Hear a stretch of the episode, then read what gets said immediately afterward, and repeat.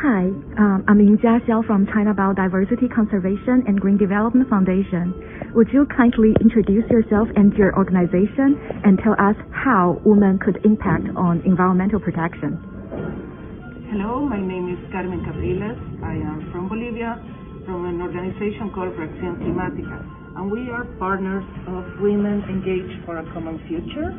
We work in integrating gender perspective into environmental policies.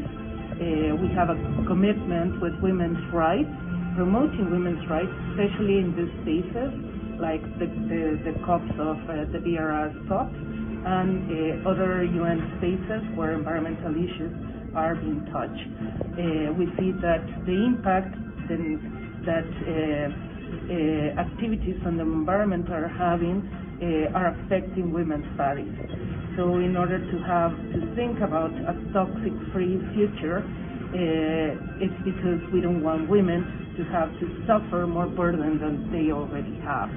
So uh, with toxics, with chemicals, we see that the impact on, on, on the bodies of women is higher than the impact on men, for example, and depending on the activity, depending on the sector.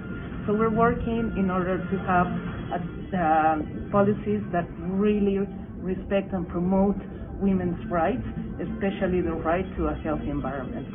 Thank you. Nice to meet you. Thank you.